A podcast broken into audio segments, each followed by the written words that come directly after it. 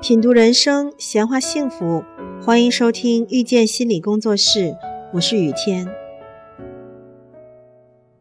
这样的案例其实是非常普遍的。女儿嫁给谁，首先要过父母这一关。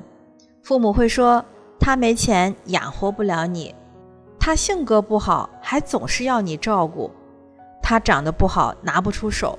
根据我的经验，他不适合你。”好像家长总是有很多理由说明女儿找的对象不合适，找谁都是错的。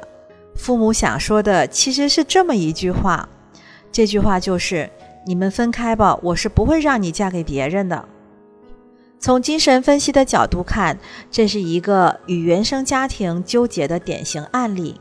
父母为孩子操不完的心，孩子对父母各种依赖。父母觉得孩子不成熟，长不大；孩子觉得父母管太多，掌控自己的生活。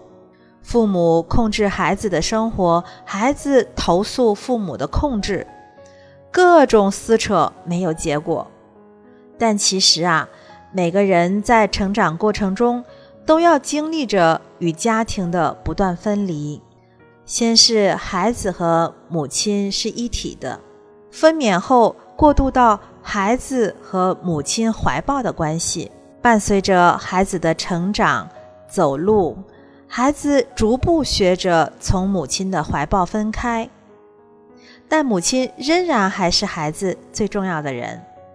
孩子上幼儿园了，开始和父母在时间上分开。随着年龄的增长，孩子和父母从思想上分开，想法越来越不一样。受父母的影响也越来越小了。孩子成年和另一个人结婚，就意味着和父母家庭分离的最高潮出现了。父母慢慢的淡出自己的生活圈子，只是作为象征性的父母存在。亲爱的听众朋友，感谢收听遇见心理工作室。如果您喜欢我们，欢迎加 QQ 群八三二四九六三七零。本期音频就到这里，我们下期再会。